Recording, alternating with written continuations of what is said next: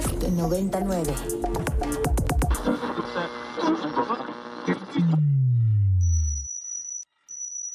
Ingresando código de acceso. Verificando permisos. Trazando ruta. Novena dimensión. Acceso temporal. Autorizado.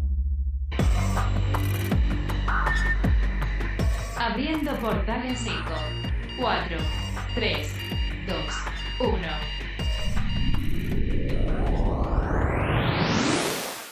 Hola, ¿qué tal? Bienvenidos a la novena dimensión. Yo soy Carpam y me acompaña en cabina. El Alien Edu. Recuerden que nos pueden escribir a nuestras redes sociales que son arroba ibero909fm o también me pueden escribir a mí en mi arroba que es arroba carpam13 y a ti Edu. Arroba alien-edu. Novena dimensión. Cuadrante calculado. 1, 1, 1, 0, 0, 0, 1, 1, 0, 1. Amigos, el día de hoy les traigo otra entrevista más porque vamos a estar platicando de algo que pues se ha visto mucho recientemente en nuestro país, que es el K-pop y todo lo relacionado eh, con Corea. Hemos visto muchísimas cosas, muchísimas indumentarias, incluso el mismo Festival Cervantino pues trae a Corea como país invitado y pues bueno, creo que parece muy pertinente platicar de ello. Y para platicar específicamente de un evento, el día de hoy nos acompaña eh, Lucero Santiago, quien es fundadora de K-Magazine y también del Festival Hallyu Fest que se va a presentar aquí en México y pues nos va a platicar a rasgos generales sobre la cultura coreana y más detalles de este festival. Lucero, bienvenida a la novena dimensión, ¿cómo estás? Muchas gracias, primero muchas gracias por invitarme y por regresar a, también aquí a la casa, porque también soy ibero, obviamente. Y bueno, pues mucho que hablar, ¿no? K-pop, K-dramas, hoy K-pop está dominando el mundo, ¿no? Sí, la verdad es que el K-pop viene con todo y algo que ya se ve mucho en el país, ¿no? Poco a poco hemos visto con conciertos que se realizan aquí y ahora como el mismo festival del Hallyu Fest que viene. Pero antes de entrar en contexto de qué es el Hallyu Fest, Lucero, platícanos un poquito. Antes de entrar al aire me contabas que tú vives en Corea. ¿Cómo ha sido esa experiencia para ti, digo, tomando en cuenta esas diferencias culturales que se pueden encontrar en ambos países? Claro, bueno, sí, hace dos años eh, K-Magazine exactamente ganó una, un concurso de aceleramiento porque somos una startup ahora en Corea. Entonces nuestra idea ganó este proyecto y nos lanzamos a Corea y me quedé allá, se supone que tres meses y bueno, ya este año oficialmente inicio mi tercer año en Corea eh, y bueno, ha sido toda una aventura, primero que nada porque yo siempre quise estar allá, pero mi plan era estudiar, tenía otro plan, tenía este otras otra forma de cómo quería vivir en mi vida en Corea, ¿no? Ahora la verdad es que ha sido todo un reto porque fuimos seleccionados como emprendedores y emprender en tu país es difícil, pero ahora imagínate hacerlo del otro lado del mundo, donde no hablas el idioma, donde la cultura de negocios es diferente, donde muchos de los de las empresas todavía están a cargo de la, parte este pues sí de los hombres no y ha sido todo un reto ver también que las mujeres poco a poco se están abriendo paso en las diferentes industrias para emprender en diferentes sectores. Y bueno, en Magazine también tuvo esa oportunidad, nos lanzamos allá, entonces la verdad es que lo he disfrutado muchísimo, he conectado mucho con la cultura coreana y me ha dado la oportunidad también de traer más cultura coreana en K Magazine. Gracias mi estadía en Corea. Oye, ¿y K Magazine es una revista en dónde sale? ¿Sale en México, en todo el mundo? ¿Cuál es la difusión de esta revista? Bueno, K Magazine primero nació como la idea de ser una revista digital en donde ya sabes, podías ojearla virtualmente pero gracias a las plataformas digitales, la transformación, lo convertimos en una plataforma digital, ¿no? Entonces somos un medio de comunicación nativo en el que tú puedes ir y hoy tenemos medio millón de visitas mensuales que nos siguen en el sitio.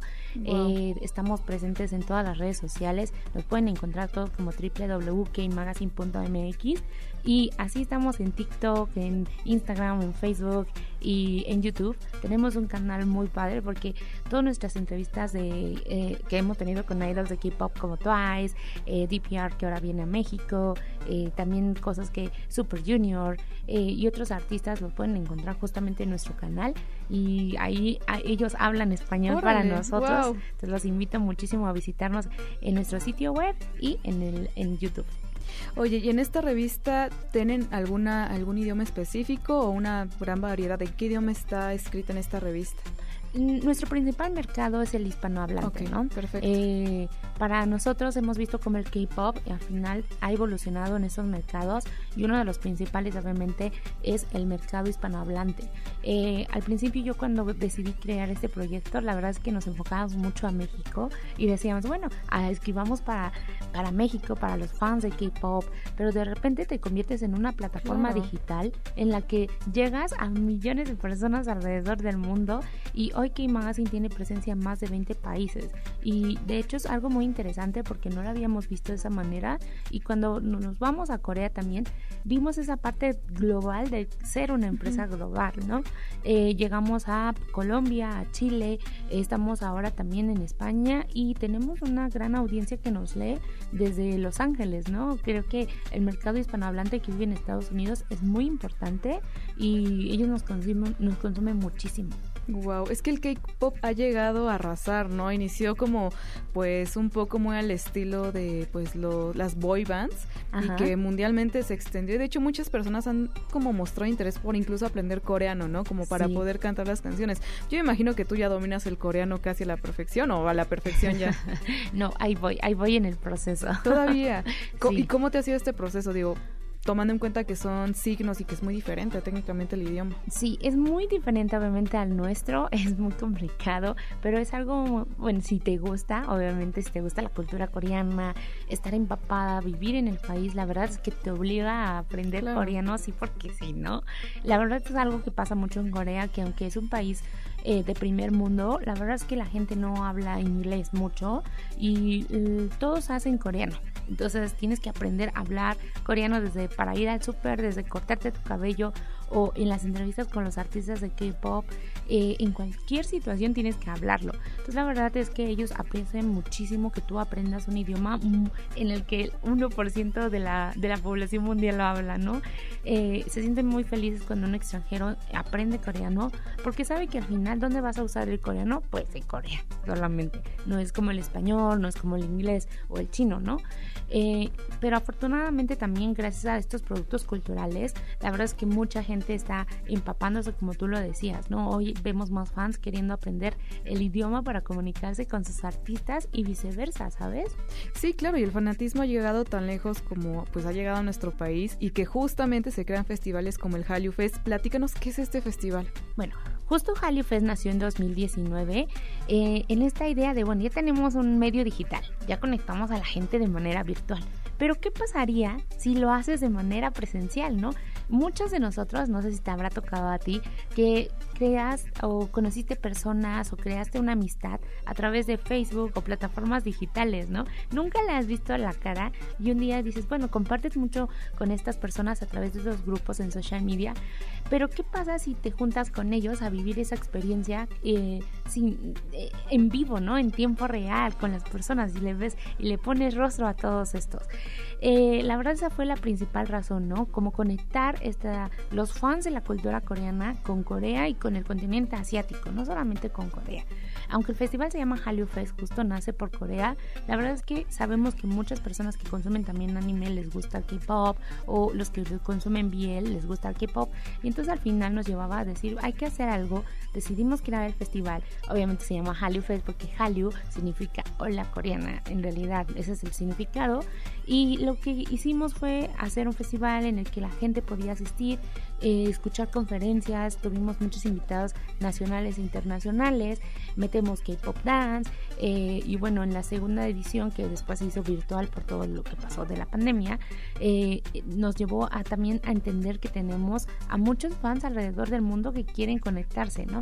Hoy en día estamos regresando este año y es un año muy importante para nosotros porque aparte de que México es un país in- clave, como bien lo dijiste, está también, eh, ahora Corea está en el Cervantino, pero en Corea, México está también teniendo festivales importantes allá.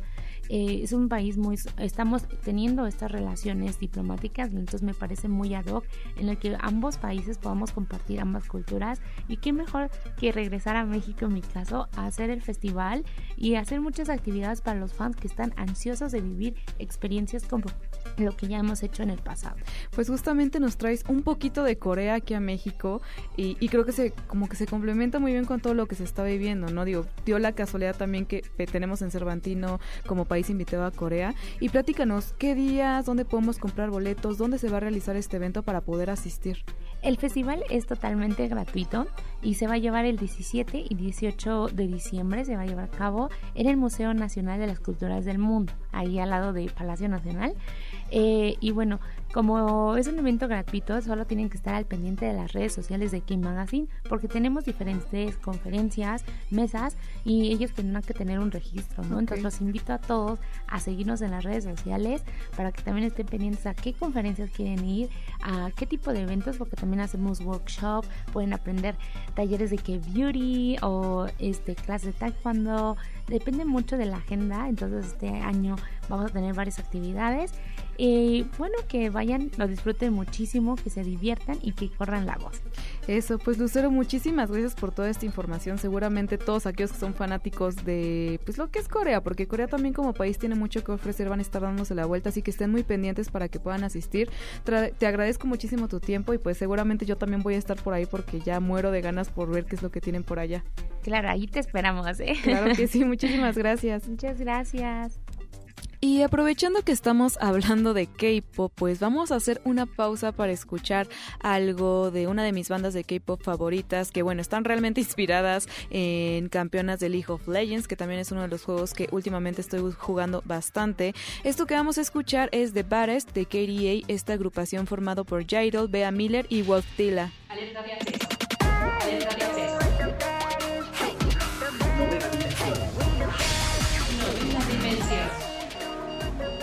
Alerta de acceso. Alerta de acceso. Acceso temporal. El portal está comenzando a sonar y eso quiere decir que ya está por cerrarse. Nosotros nos escuchamos mañana en punto de las 6:10 de la mañana. Bye. 3, 2, 1. Cerrando portal. Novena dimensión. Para más contenidos como este, descarga nuestra aplicación disponible para Android y iOS o visita ibero909.fm.